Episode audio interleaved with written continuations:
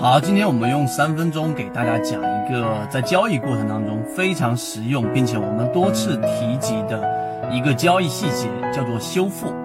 我们都知道，修复这个词在我们的圈子当中非常高频率的出现。我们提到了个股的修复能力，就像人的修复能力一样。你看一个人到底健不健康，你就看他生病的时候。如果有些人生病，一个感冒发烧三天、五天、十天的，那说明他身体很虚弱。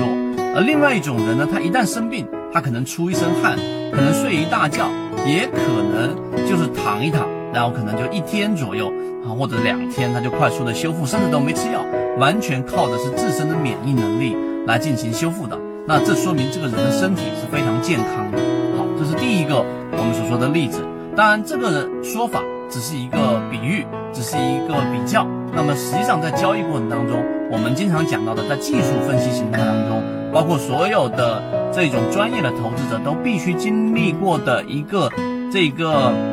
叫做投资分析这本书的测试里面，就有讲过技术分析的一种形态。什么形态呢？就是我们所说的支撑跟压力。一个就是我们说的两点一线形成的第三个点的趋势线的这个支撑，另外一个就是当一只个股连续性举个例子都在十块钱附近，每一次调整到十块钱附近，它都遇到了一个支撑线，而且是出现过两次以上的。这是一个中枢的支撑，这是一个轨道的支撑。那么在缠论当中，我们提到中枢的支撑呢，往往是低点当中的最高点，这是一个筹码非常密集的区域，那这是支撑。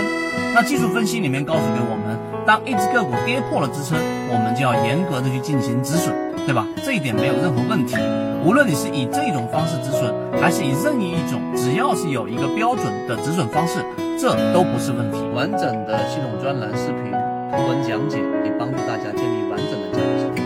系统进化模型，一步老墨财经公众平台，进一步系统学习。那我们现在来讲一讲很多的叫殊途同归。那当一只个股跌破支撑之后呢，我们给大家提供一个我们在圈子当中经过检验的比较高概率的买点。那现在我们来说一说，那么当一只个股，举个例子，刚才我说中枢也好，轨道也好的支撑，假设它是十块钱。